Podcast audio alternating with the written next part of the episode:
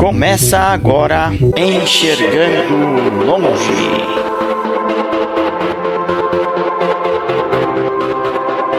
Apresentação: Marquiano Charan Filho e Milene Cristina.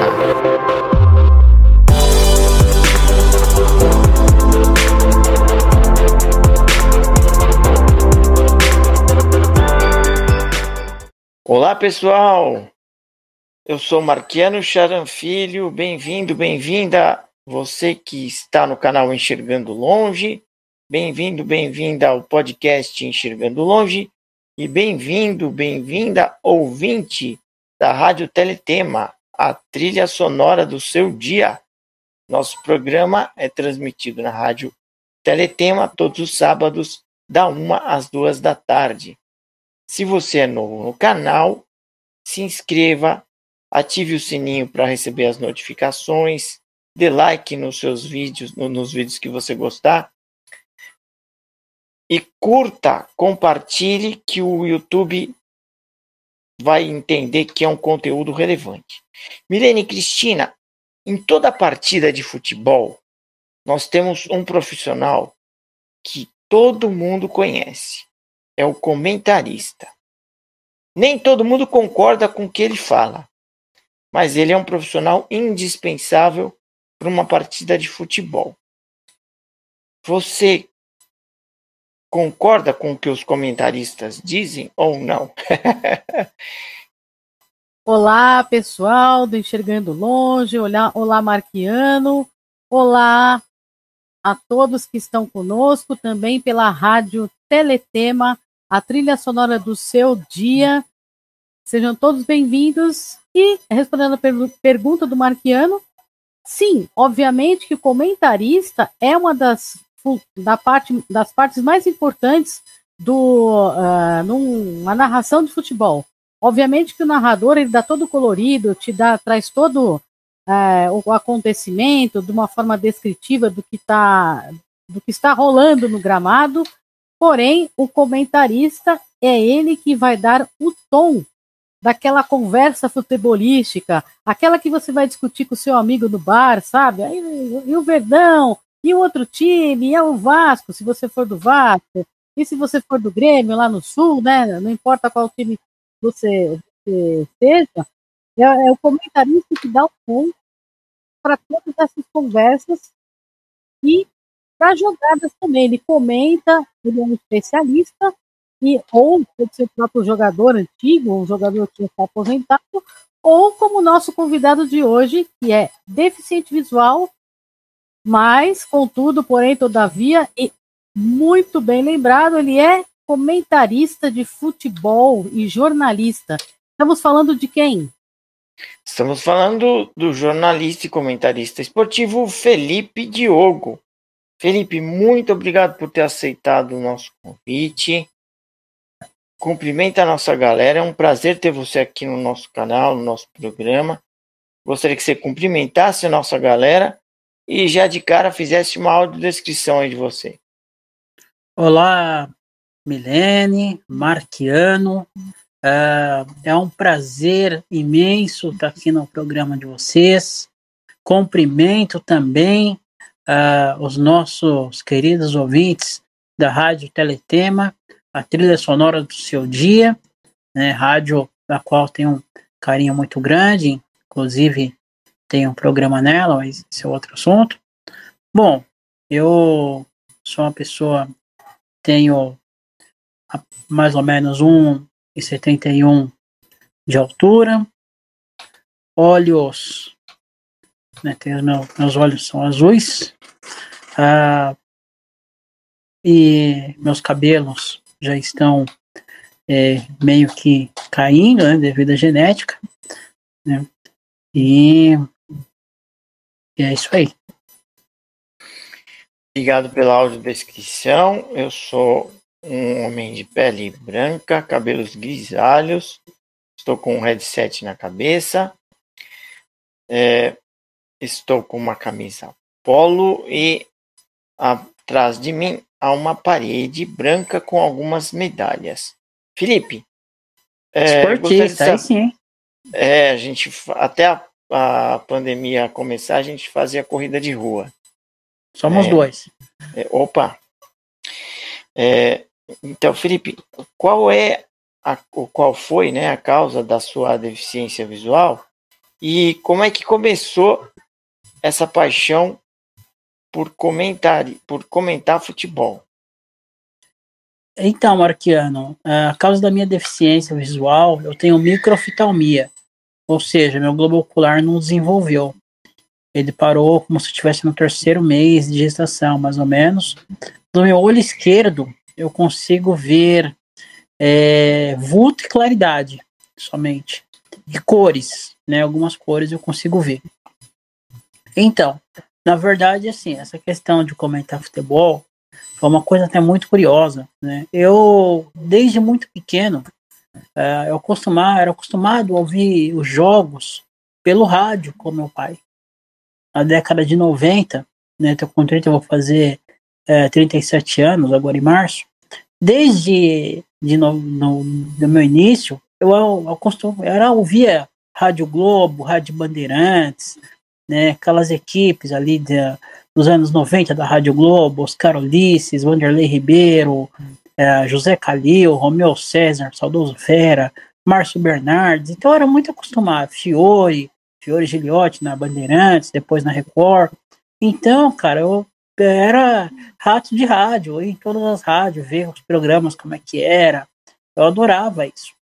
E depois que eu terminei os meus estudos, quando eu entrei para fazer a faculdade, me formei em jornalismo, uh, quando eu terminei, aí eu, posteriormente, um pouquinho depois, eu entrei numa rádio comunitária aqui de São, de São Bernardo, Rádio Paraty FM, em 2013.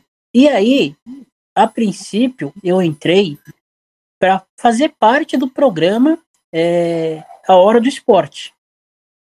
Isso em junho de 2013.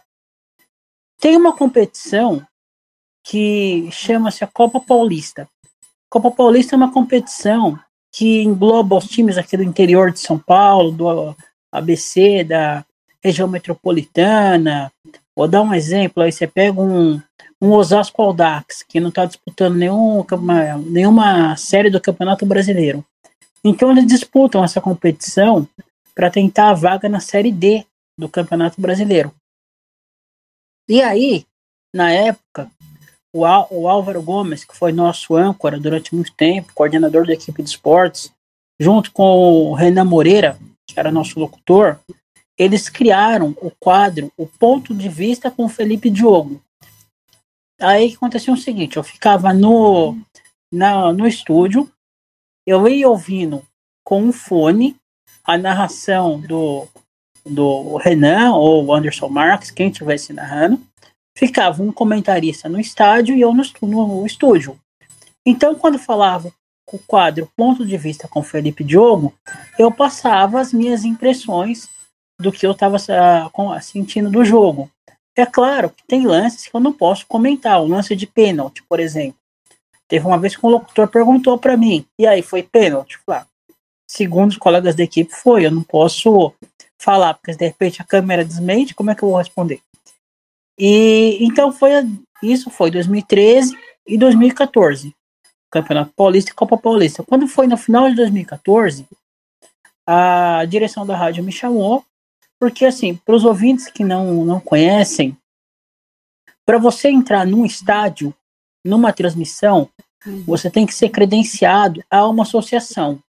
No caso, aqui em São Paulo, tem a ACESP, Associação dos Cronistas Esportivos do Estado de São Paulo, era na, na minha época, e agora tem a CEISP, Associação dos Cronistas Esportivos do Interior do Estado de São Paulo.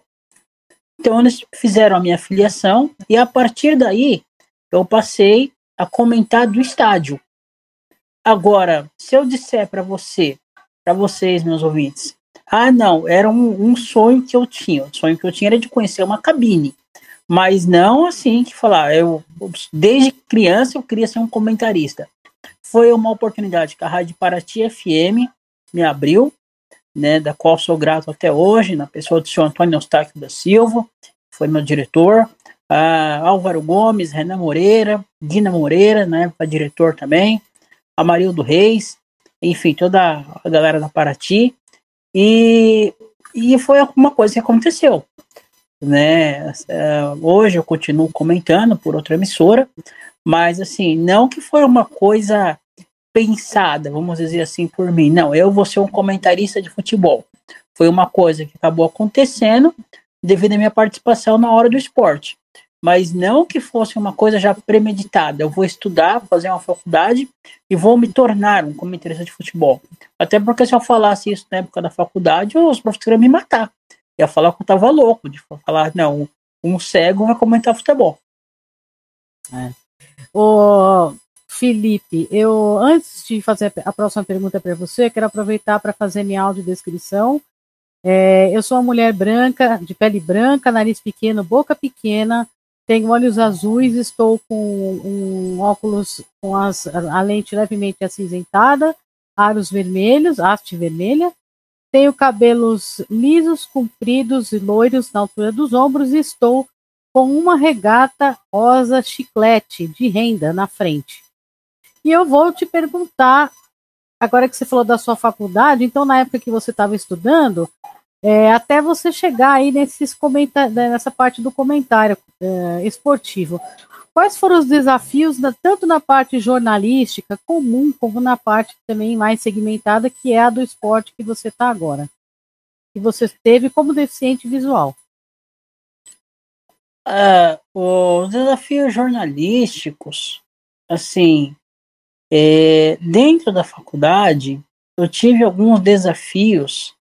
É, alguns professores queriam algumas coisas que na minha época era inconcebível. Mandar um, um cego fazer uma diagramação, por exemplo, de, um, de uma matéria, né? Tinha coloca lá os, os tópicos, a subir a, a, a contar quantos caracteres tinha. Uh, eles queriam que fizesse umas coisas assim que não, não rolavam naquela época. Então, não tinha programa para isso. Mas, assim, eu sempre consegui fazer bem as minhas matérias. Eu levava muito matéria na faculdade na época. Tinha um outro professor também, que ele era deficiente. Aliás, um abraço para ele, meu amigo Jairo Marques, da Folha de São Paulo tem um, um blog, né, assim como você também, é um rapaz cadeirante. Eu levava muita matéria, é, falava sobre deficiência. É, então, assim, eu não tive muito problema com as matérias que eu fazia. Eu tinha problema com o professor que queria que eu colocava a, a, a letra Arial, tal, que eu soubesse como é que era a letra, a Times Roma, não sei das quantas, ele queria que eu soubesse essas coisas. Falei, professor, criatura, eu nunca enxerguei. Como é que você quer que eu saiba como é que é esse tipo de coisa? Não, não, não tenho como saber para falar para o senhor para colocar isso no a, a minha escrita é diferente que eu escrevia as coisas em braille, eu fazia as minhas matérias em braille, porque para eles também importante, tinha alguns professores que também é, achavam interessante saber como é que era uma matéria jornalística em braille dentro do meu, do meu trabalho jornalístico, uh, na área esportiva, eu nunca tive nenhum problema, não. Assim, os, as pessoas, até jornalistas da área, tanto aqui do ABC, os meus colegas do ST Esporte, uh, também a Master Sports, do Alex Ricardo, a Rádio ABC, os colegas do Diário do Grande ABC, uh, enfim, a Rádio ABC aqui de Santo André, uh, os colegas que vinham de outras de outros locais fazer trabalho jornalístico. Eu nunca tive problema, mesmo o pessoal da CS me apoiou muito quando eu, eu comecei né, a fazer nos estádios. Na época, Luiz, o Luiz Ademar de Campos né, era o presidente da CESP. Eu nunca, eu sempre tive muito apoio do, do pessoal. Uh, foi muito gratificante nesse início. E, assim, é, eu digo sempre que foi um, uma conquista, mas que eu não, não tive problema não. Eu ligava nas rádios para pegar informações das equipes, né? Aquele trabalho de apuração, como está a equipe adversária, vai enfrentar a, a equipe da sua região, até hoje, né, a gente faz isso, e por mais que tenha internet, mas às vezes o, o boca a boca é melhor, você saber ali, trocar ideia com seu colega, entrar no, no jornal dele e tal, fazer aquela troca de informações, mas assim, de problemas jornalísticos eu não tive nenhum não. Certo. E uma outra questão que eu perguntei para várias pessoas de rádio, Felipe, e agora pergunto para você também. A gente está num momento em que o rádio também está indo para o YouTube, Facebook, Instagram, essas plataformas sociais, as redes sociais. E com isso os locutores estão aparecendo. É uma transição aí até de linguagem. Eu queria saber o que, que você acha dessa transição, se você gosta dessa questão de o que está no rádio ser apresentado na TV. Por exemplo, a gente tem a questão do futebol e quando foi para a TV a linguagem é diferente. É, o rádio é bem descritivo quanto à linguagem, né? E a TV, você tem a imagem, então às vezes até o comentarista fala pouco ou o locutor fala bem menos, né?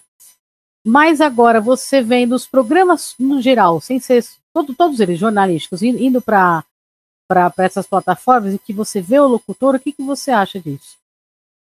Então, depende. Por exemplo, pegar a questão do, do da TV e do rádio no esporte. Isso depende muito de cada locutor, né? Claro que tem uns locutores que a imagem está lá, ele não precisa assim, falar com tanta ênfase. Pega a locução do J. Júnior, por exemplo, é uma locução mais lenta.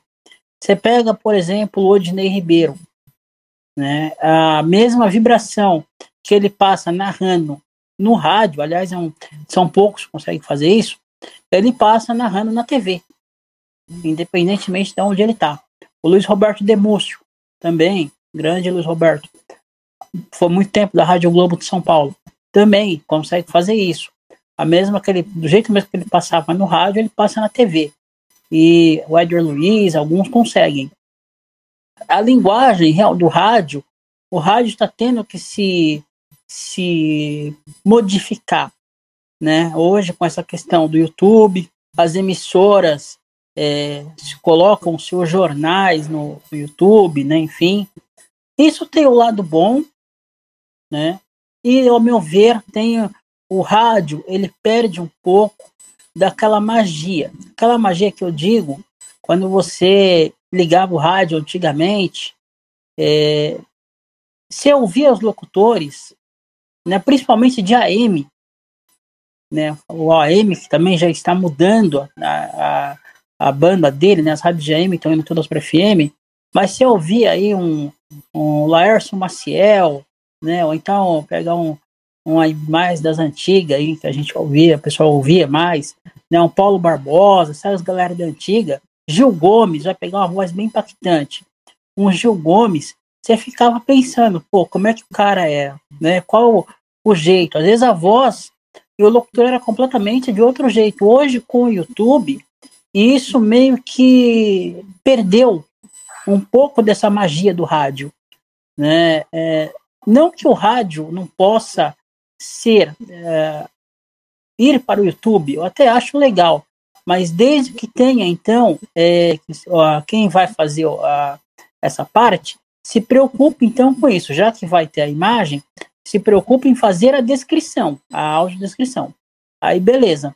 Mas assim, eu acho que eu, o rádio, é, eu vou usar aqui uma frase que o saudoso José Paulo de Andrade usava muito. O rádio é a TV com imaginação. E ao. Aliás, é uma frase até do, do Boni, do José Bonifácio, né? O, Boni, uh, principal diretor da Globo. É, o rádio é a TV com imaginação. E essa questão do YouTube quebrou um pouco isso.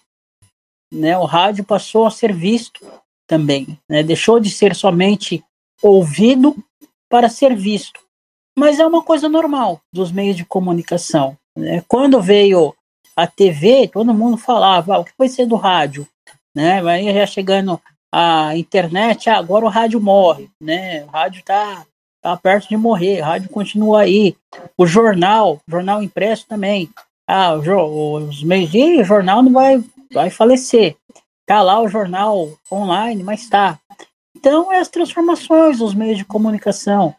Né? Uh, a gente, às vezes, num, algumas coisas, essa questão, por exemplo, do rádio no YouTube, eu acho que perde a magia um pouco dos locutores. Mas, é, por outro lado, o rádio se reinventa, chega mais longe né, com a internet, a gente tem a possibilidade das rádios web, fazer parcerias com rádios comunitárias, com outros meios de comunicação, e assim você sabendo se utilizar da, dos meios hoje online, né, você tem uma amplitude maior na comunicação. Nosso amigo Valdenito, lá do Rio de Janeiro, um abraço para você, Valdenito. Ele está perguntando aqui como é que você consegue saber o, o que está se passando no gramado? Ou você não tem essa referência? Ó, oh, um abraço para você e tudo de bom. Bom, é, quando eu sei o que está se passando no gramado devido aos repórteres, né, que tá ali no campo.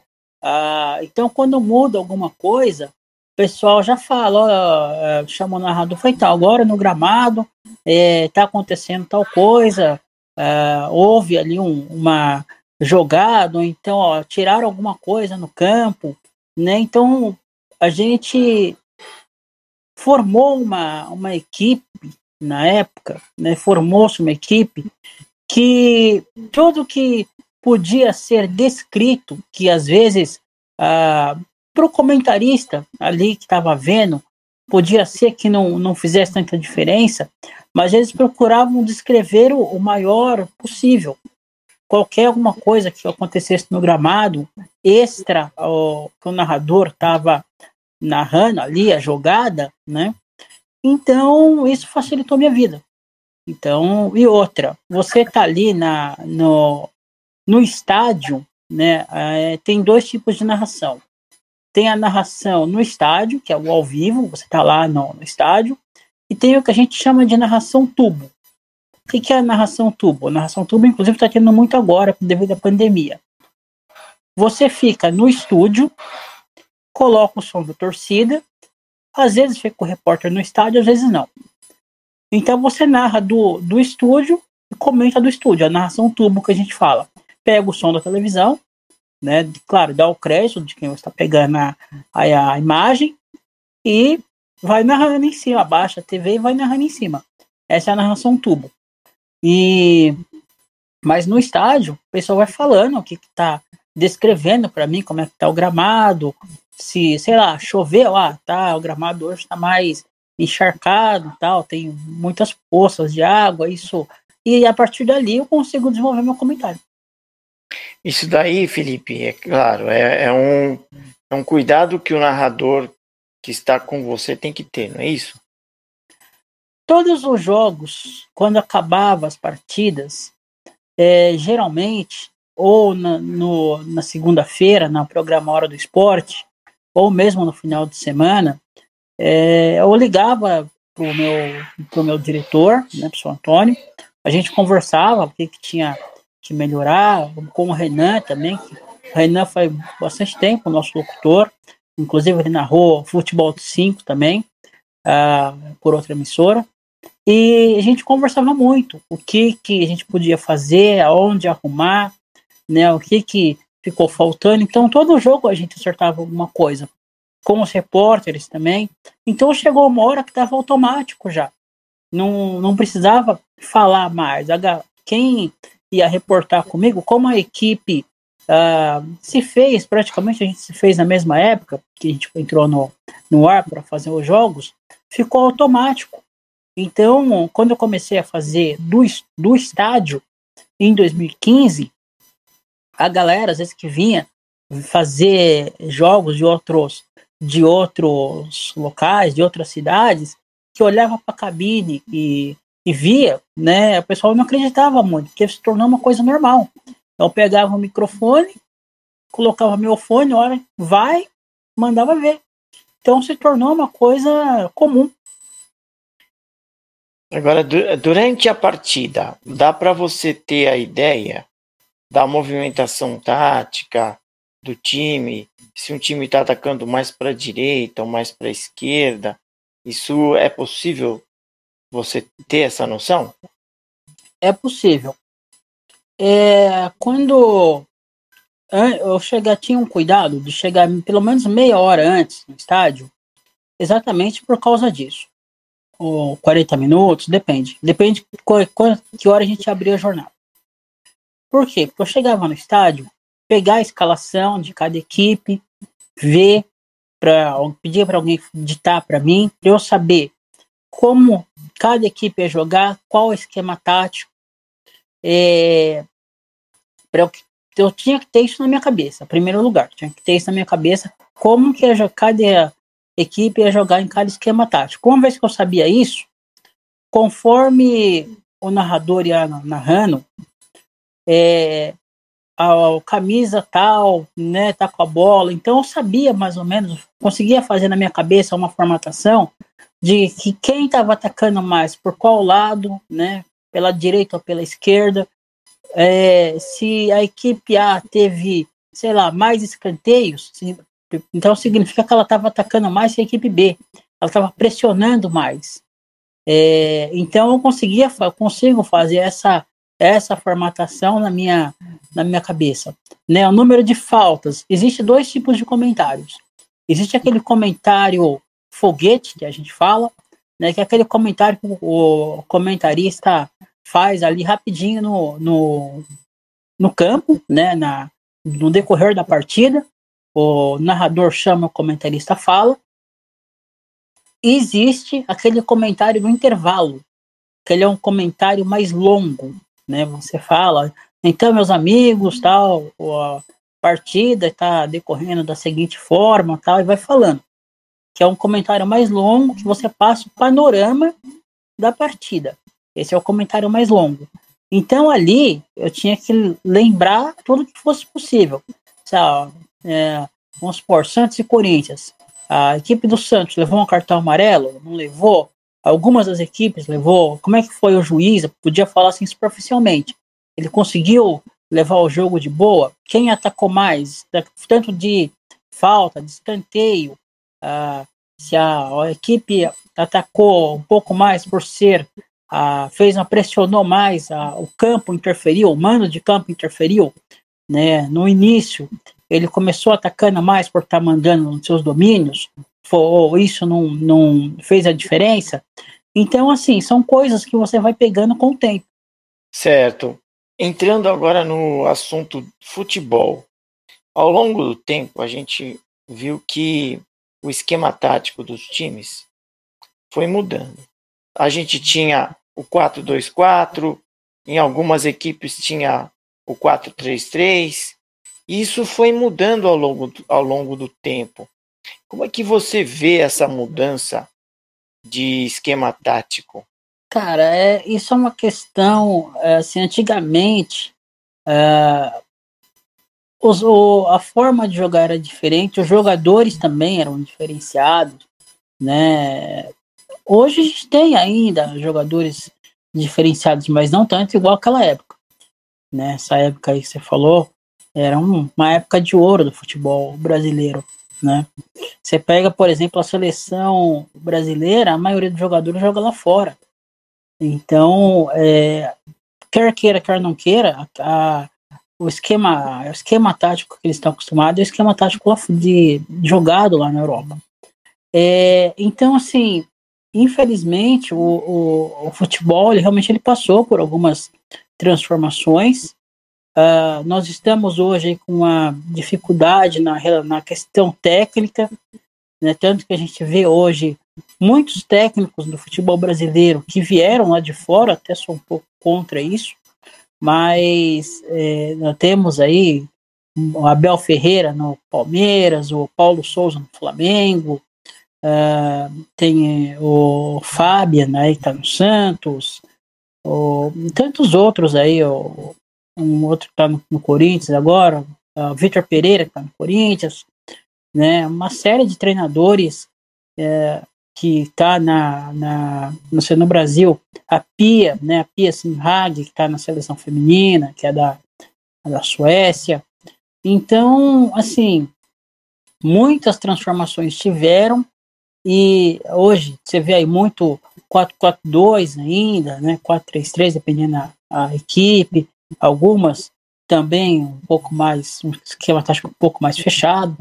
É, e também vai muito por conta uh, do que os clubes podem oferecer né, para cada equipe, né, a situação financeira. É, você pega aqui, por exemplo, clubes do, do interior de São Paulo, o treinador tem que é, fazer uma limonada com limão. Né? Então, assim, é muito complicado, dependendo cada, cada time, cada situação. Né? Então, é, mas eu acho que para melhorar essa questão do, do esquema tático, tinha que ter uma reciclagem dos treinadores, não tanto igual está tendo dessa questão é, de muitos treinadores estrangeiros, talvez mais cursos para treinadores, né, o pessoal se reciclar um pouco, mas a qualidade que tinha antigamente e o que tem, temos hoje, você pega jogadores aí com, sei lá, 35, 36 anos no futebol brasileiro hoje, o cara domina. Né? Antigamente não era bem assim, mas pega, uh, vai, pegar aí um que jogou, tudo bem que, que ele se cuidava muito, mas o Zé Roberto, com 40 anos no futebol brasileiro, o cara era um, um gênio. Tudo bem que ele era um jogador acima da média realmente, mas tem muitos jogadores no Brasil atuando com mais de 30 anos, aí 35, 36 anos. Antigamente você não via tanto isso, porque o, o equilíbrio do futebol brasileiro era muito maior. Nós tínhamos até um, um tempo atrás a escola gaúcha tendo um destaque grande aqui no Brasil. Então a gente tinha o Dunga, o, o próprio Tite, que ainda continua, Mano Menezes e, e tantos outros, né? Hoje a gente vê a escola portuguesa. Você mesmo citou Abel Ferreira, Vitor Pereira. Você acha que a escola portuguesa está ganhando espaço no futebol mundial? No futebol mundial, eu acho que é meio complicado falar, porque assim, Uh, o futebol português ele se, se resume em poucas equipes. Você pega ali o, o Futebol Clube do Porto, o Benfica, que são uh, as duas grandes equipes. Vai, talvez o Sporting. Tem umas três ou quatro equipes lá de Portugal que, se você colocar aqui no Campeonato Brasileiro, não sei não, levam umas bons né? Tem dinheiro tal, mas a qualidade é outra. É, geralmente dá esses, esses, times aí, fica entre Porto e Benfica. O que, que, que acontece no que aconteceu no Brasil? Quando veio o Jorge Jesus para o Flamengo, que deu certo, tudo bem, ele foi um, um, Não vou discutir a qualidade dele como treinador, mas aí começou a, a, achar onda que todo mundo ia ser o novo Jorge Jesus. E não, não é bem, bem dessa forma. Né? Uh, aí teve aquela época que o Santos também quis embar embarcou naquela, contratou o, o Gesualdo, o Gesualdo Ferreira. Não deu certo. O Santos pode trazer quem ele quiser, o time do Santos é ruim, é limitado. Não tem jeito. Pode trazer o técnico que for. Só o São Paulo, que ainda deu jeito, mas o time era outro. Assim, tá aí esse no Flamengo. Veio agora também uh, o Paulo Souza. Já está recebendo algumas críticas. Então, é, o, a grande questão é que todo mundo está apostando, achando que vai ter o novo Jorge Jesus, que todo, todo o treinador português que vir vai fazer a mesma coisa que ele fez. Agora, nem todo mundo tem o Flamengo tem o dinheiro que o Flamengo tem, o, o time que o Flamengo tem. O time que o Flamengo tem, dá para fazer aí uh, dois, três times de cada, de cada equipe aqui de São Paulo. Vai, você pega aí os, o, o elenco do Flamengo e do Palmeiras, são os diferenciais. Atlético Mineiro. Tira esses, esses três equipes que estão, inclusive, com técnico de fora. Não, não tem, não tem como. Você, você pode colocar todos os treinadores que for. Eu acho que essa onda de técnico de fora, no Brasil, vai começar a acabar, a diminuir, quando esses treinadores que estão aqui não dá certo. Quando esses equipes começar a perder uh, esse, os títulos que disputa, aí o pessoal vai ver, vai pisar no. Ó, tá vendo? Não, não adianta trazer o, o técnico que não é isso só que dá resultado. Agora, uma questão importante. Por que que para um treinador estrangeiro se dá quase um ano para o camarada trabalhar, às vezes até mais, e o treinador brasileiro, né, uh, perde três, se ele ganha um, ele é um herói. Se ele perde, ele é o, o vilão da história. Toda a, a, até uma vez o Abel Ferreira colocou isso na entrevista dele. Se o, o time ganha, ele é um gênio. Se ele o time perde, ele é uma besta. Né? Não tem o meio termo. A, o futebol brasileiro não tem o meio termo, não tem meio termo. Então, assim, é, o treinador brasileiro ele tem muito pouco tempo de trabalho. Primeiro que tem muitos jogos e pouco tempo de treinamento. E nós, mulheres? É, o futebol feminino também não fez feio, né? nós estamos muito bem obrigado, temos a Marta, a Formiga, é, nós temos aí grandes jogadoras, e inclusive agora nós temos uma locutora de TV, é, uma locutora de futebol, né? Na TV, eu acredito que seja na TV Bandeirantes que ela estava, e aí eu queria saber de você o que, que você acha do cenário do futebol feminino e também da, da, dessa nova safra aí. Ela é a primeira, mas muitas virão aí de locutoras esportistas, né? Femininas. Ah, é a... tem várias, na verdade tem várias, né? Tem a Renata, Renata Silveira da, da Globo, né? Tem a Natália Lara, que já narra na Sport TV também. É, inclusive Tem a Isabela na, na, isso, na, na Bandeirantes. Na Bandeirantes é Isabela, isso mesmo. É, é, inclusive eu trabalhei também com uma colega que foi nossa repórter esportiva, que hoje faz várias reportagens para vários veículos de comunicação, que é a Natália Santana, minha amiga Natália Santana, um grande abraço. É, assim, o futebol feminino, ele passou por muitas transformações, né? Teve um tempo que teve a Marta, a Marta foi desbravando, a Marta, a Formiga, que parou recentemente, né? Disputaram a Formiga, disputou várias Copas do Mundo. Uh, teve aquela turma, Ceci, Tânia Maranhão, foi vindo, vindo até chegar na turma de hoje, né? Uh, tem aí a Cristiane, a Bárbara, né? Essa turma toda. O futebol feminino está conseguindo, ele tá, no, diria que o futebol feminino, ele tá mais ou menos no mesmo passo do, do esporte paralímpico. Ele tá conseguindo, talvez um pouquinho, um pouquinho na frente. Ele tá conseguindo o espaço dele, né? Ainda eu entendo que pode conquistar ainda mais. Ele chegou aonde ele está também tem uma pessoa que foi um visionário, infelizmente ele nos deixou em 2014. Uh, ah, um grande locutor chamado Luciano do Vale, que deu muito apoio para o futebol ah, feminino, fazia torneios né, de futebol feminino aqui no Brasil. Foi um, um cara assim excepcional e, aliás, deu apoio para outros esportes também. Mas o Luciano, futebol feminino, foi fantástico.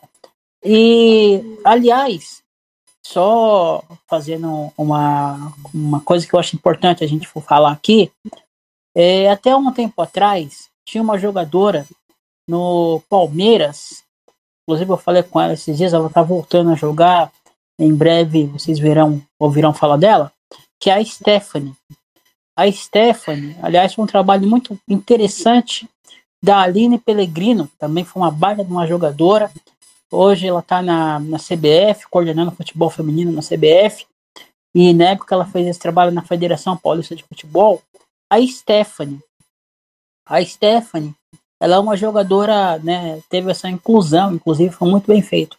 Ela foi a única jogadora é, com deficiência, ela é uma moça surda, a jogar o futebol convencional. Ela jogava no Palmeiras. Né, ela é do Rio Grande do Sul, do estado do Rio Grande do Sul, e ela jogava no Palmeiras. E foi muito, muito legal aquela época, né? Os árbitros uh, se comunicando com ela, o time, né? Tudo, tudo bem que tinha um tradutor, mas as meninas aprenderam alguns sinais em libras para falar com ela. O pessoal da federação se empenhou muito. Foi um trabalho muito bem feito da Aline. Eu cheguei a entrevistá-la algumas vezes para falar sobre isso. Mas o futebol feminino está progredindo. Teve essa ideia de trazer a técnica sueca, né, que eu até comentei antes, a Pia, a Pia Sunhag, uh, é, para o Brasil, que as meninas acharam que uma, uma mulher poderia fazer a, a, um entendimento melhor.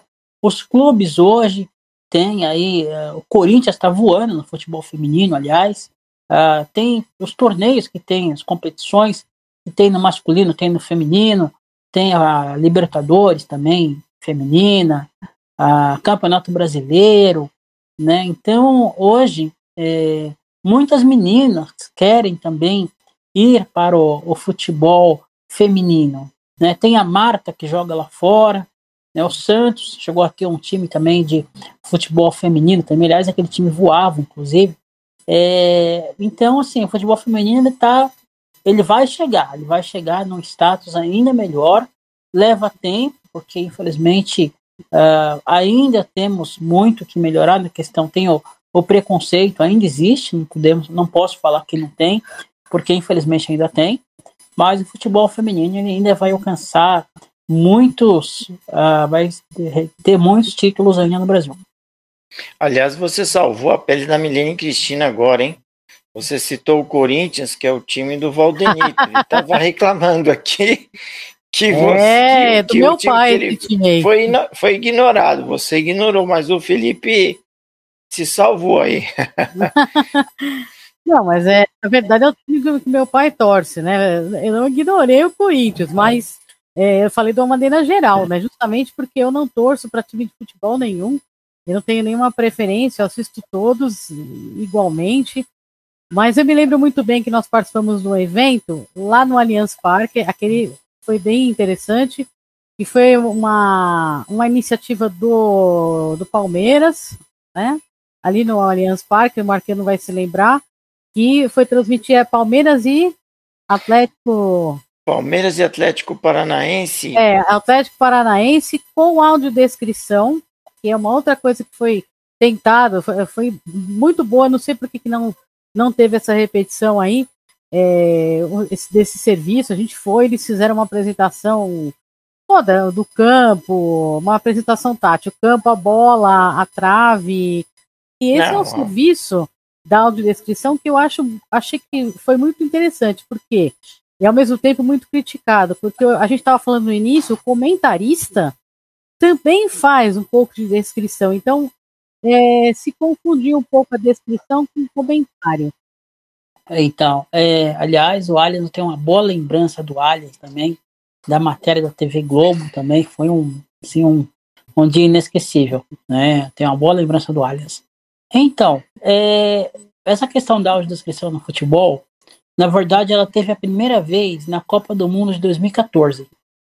Né? Ela já, te, já fizeram algumas vezes. Essa questão do comentarista, né, do você falar da ah, o audiodescritor falar em cima do comentarista. É, eu vejo a audiodescrição no futebol você falar o que não está acontecendo no campo. Não, é, ah, o fulano pegou a bola. Não, você vai falar o que, sei lá, a torcida, como é que tá a torcida, é, a reação do treinador de banco de reservas. Se a, quem estiver narrando não falar, com o áudio do escritor, vai lá e fala, porque isso aí o cego não vai ver.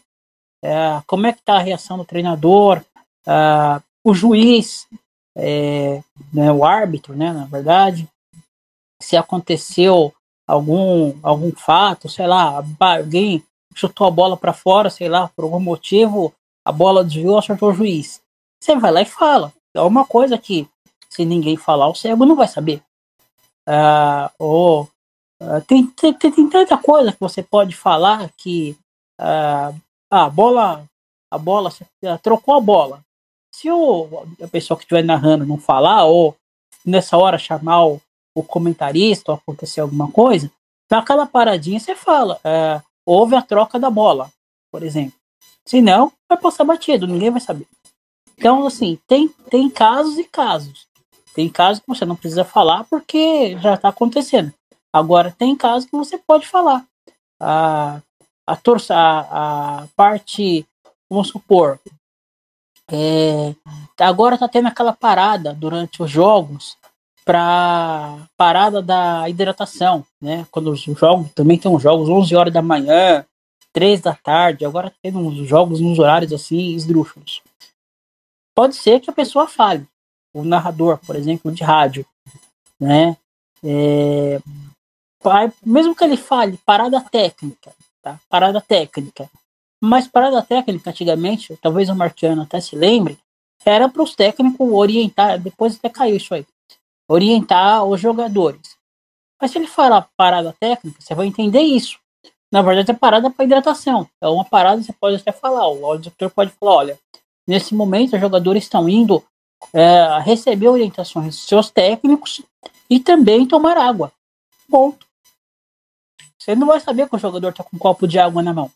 O que você pode passar de jogada, se for, por exemplo, uma jogada muito, sei lá, muito linda, falar, ah, o fulano deu um voleio. Você pode até descrever como é que é, depois que dá todos os detalhes, tal, com, ah, o detalhe do gol, fulano, o repórter entrar e falar. Depois você pode até falar, entrar numa, numa paradinha que o narrador dá, você pode entrar e falar como é que é um voleio, ou como é que é uma carretilha. Você pode entrar e falar. Aí é uma situação especial. Tinha uma galera que fazia isso como ninguém. Mudando um pouquinho de assunto, Felipe. Você, além de comentarista, também tem um programa na Rádio Teletema. Fala pra gente dessa experiência aí. Ah, um grande programa na Rádio Teletema. Aliás, um abraço para Thaís, para todo o comitê diretivo da Rádio Teletema. Nossa chefe, né? Nossa, Nossa chefe. Nossa chefe. Repetindo também o Enxergando Longe para nós, muito bem. Nossa, nossa grande chefe, Thaís Caldor. Bom, Sim. o espaço da inclusão foi assim.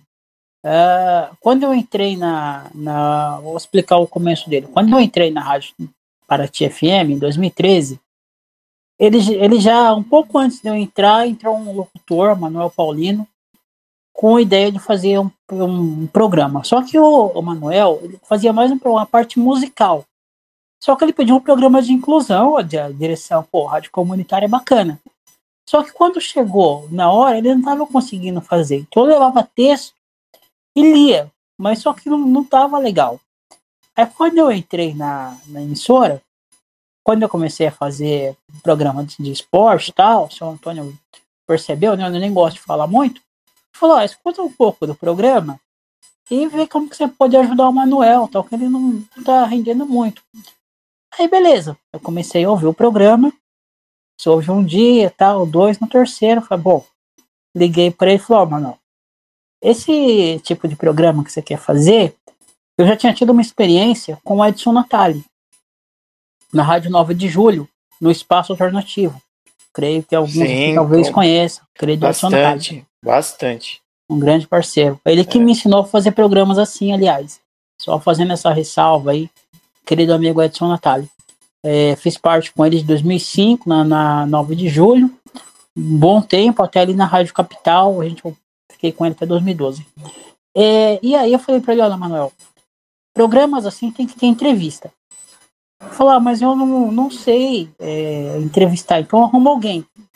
Aí na, na primeira semana eu convidei a querida Fernanda Ferreira, que era da recentemente até foi do projeto Água Brasil, foi ah, da parte de empregabilidade da Fundação Dorina também. Eu tinha um bom relacionamento com a Fundação Dorina, tenho ainda. E falei, fui, entrei em contato com ela, falou, ó, oh, tô com um programa assim e tal, você pode dar uma entrevista? E aí, rolou. E aí eu comecei a levar o pessoal para entrevistar. E aí, naquele ano, 2013, para um começo ainda, uh, eu convidei Oscar Ulisses, Oscar Ulisses falou, a Sônia Bride, que tinha lançado o livro lá, Uai, Histórias de uma Repórter na China, e aí foi indo. E aí, quando foi em 2014, é, conversei com o Marco Aurélio, Marcos Aurélio de Carvalho. Querido professor Marcos Aurélio, meu grande professor e amigo Sim, hoje, nosso né? amigo, Marco Aurélio, nosso amigo. Marco Aurélio me deu aula na Unir, União Inclusão em Redes e Rádio. E aí, é, uma vez eu entrevistei o Marco Aurélio, e aí ele, ele só para explicar o contexto para chegar naquele tema. E aí ele, na, na época, ele conversou com o Jean, da WM, wmdigital.com. E ele sugeriu que o Jean me retransmitisse. E aí começou. O Paraty foi para WM, depois para Voz da Inclusão, para Rádio uh, Luziarte. Chegou uma época que eu estava com mais de 20 rádios. Era dois minutos para falar, só, cumprimentar só as rádios. Estava junto comigo. Quando entrou a, a, em 2019, por termos amigos em comum, né, a, a Thaís fez a, a rádio e tal, e aí a gente começou a conversar e a, a Thaís começou a me retransmitir. Aí passava o, o programa, a Thaís me retransmitia. E aí quando foi em 2020, quando entrou a pandemia, é, eu saí da, da, da Paraty e fiquei na Teletema. Paraty não quis mais o programa e eu fiquei na, na, na Teletema direto. E aí, meu, assim, tive entrevistas, eu vou guardar para sempre comigo, né? Assim, que marcou muito para mim. Uma delas, é, eu cresci ouvindo essa, essa pessoa falar. Foi um presente ter é, poder ter feito essa entrevista com ele, né? Tá lá no canal da rádio, inclusive, me perdoe aqui a indelicadeza, né? Mas tá no canal da rádio, com o José Paulo de Andrade. Foi a, a última entrevista que ele deu, ele acabou falecendo por causa da Covid, né? Uma semana antes, inclusive. É ele deu essa entrevista pra gente. Foi o José Paulo de Andrade, foi? Foi o José Paulo de Andrade, do Pulo é do Gato. Isso, aqui cortou, ficou José Paulo cortou. Isso. Grande Já... perda, grande perda Nossa, pro rádio, né? e que privilégio, e que privilégio seu poder ter entrevistado, né? Nossa, foi uma, uma honra ter entrevistado o Zé Paulo, sempre foi um sonho. E depois, assim, praticamente todos os veículos de comunicação é, deu depois, saiu em vários portais. Nossa, sempre que eu lembro disso, me emociono. E até comentei algumas vezes com a Thaís sobre a importância dessa entrevista, né, para mim e para Teletema também, né, o querido Anderson Chene colocou na, na rádio dele, lá no Chene no Campo, né, meu amigo, inclusive foi da Rádio Globo durante muitos anos, o Marcos colocou na, no programa dele, o querido Cláudio Junqueira foi repórter da Rádio Bandeirantes durante muitos anos, escritor do livro Esse Gato Ninguém Segura, colocou no, no site dele aquela matéria, aquele link daquela matéria. Foi uma matéria muito. Uh, o pessoal acompanhou muito. Outra também que nós fizemos, uh, em parceria com a Thaís também, uh, que nos deixou recentemente, o Isaac Bardavi, o Wolverine, para quem não, não está lembrando o nome da pessoa, dublador do Wolverine, né, do, do esqueleto lá do He-Man também. quem mais? Niso Neto, também, uma pessoa que eu tive um prazer de entrevistar. É, deixa eu ver quem mais. Uh, Dudu Braga. Saudoso Dudu Braga. Também, querido Dudu Braga. Tive a honra de entrevistá-lo. É, meu, só para falar todo mundo que eu entrevistei aqui. Alfredo Alves, da TV Cultura. O voz padrão da TV Cultura. É, uh, a Kátia, cantora Kátia, é... Ixi, Só tem... gente boa, hein? Só gente ah, boa. Tem, tem Nossa, muito, cara, é. tem muita gente. Só é, gente boa. É, gente boa mesmo. Aproveita e, aproveita e fala para os ouvintes aí, relembra os ouvintes do horário do seu programa. O horário do meu programa, domingo, a partir das 15 horas. Das 15 às 17 horas, né? Programa, es, programa Espaço da Inclusão. Da inclusão.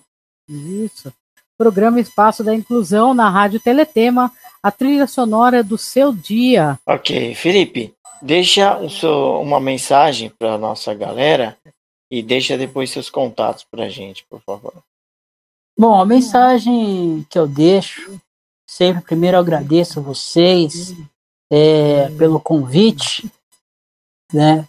É uma honra ter participado aqui com vocês.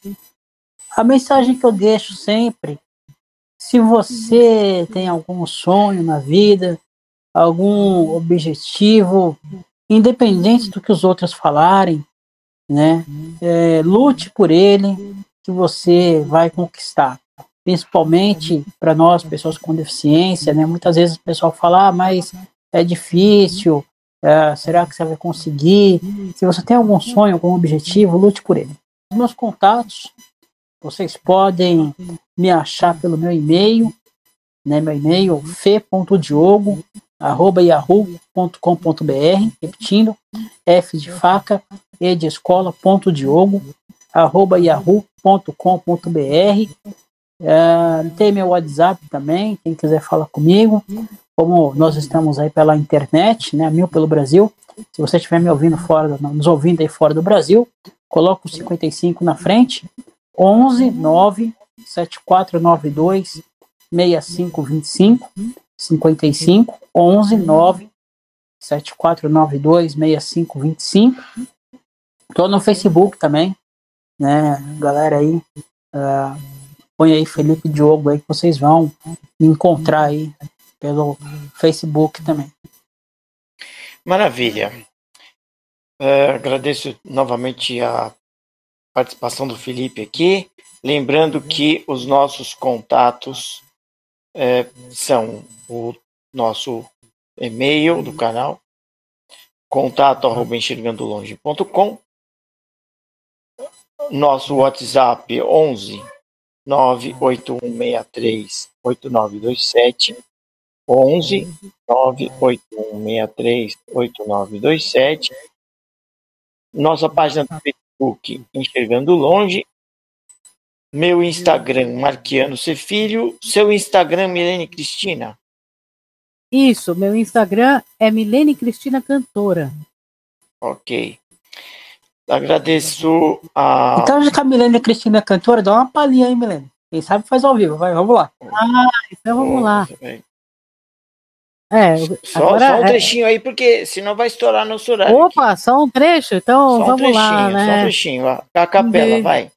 Deixe-me ir, preciso andar. Vou por aí a procurar rir, pra não chorar.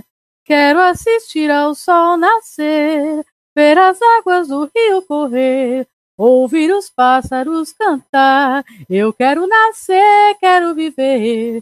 Deixe-me ir, deixe andar. Vou por aí a procurar rir, pra não chorar. Se alguém por mim perguntar, diga que eu só vou voltar quando me encontrar, quando eu me encontrar. Maravilha, maravilha. Obrigada, Diogo. Obrigada, Felipe Diogo. Pedido de convidado a gente tem que atender, ah, né? Aqui a gente dúvida. tudo, a gente atende tudo. E queria aproveitar também e falar para da Luzia, lembra que ela foi, ela para quem mais apareceu na matéria lá do, do, do Allianz Parque, um grande beijo para nossa amiga, foi a que mais se divertiu naquele dia, foi maravilhoso, então saudades, um beijo para você também. Quero agradecer a Fiamma Guterres, que fez a audiodescrição do nosso e-flyer, a Jéssica Alício, que fez a arte, e Milene Cristina, que a, me ajudou a produzir e apresentar a live, e eu também eu que faço também a edição de áudio. Fiquem todos com Deus, curtam nossos conteúdos e fiquem de olho aí no que a gente tem uh, nos próximos nossos próximos conteúdos e tem conteúdo muito bom. Semana que vem tem um conteúdo que vocês não perdem por esperar. Conteúdo ah, da semana que vem é da hora. Fiquem todos com Deus e até o nosso próximo conteúdo. Você ouviu Enxergando Longe.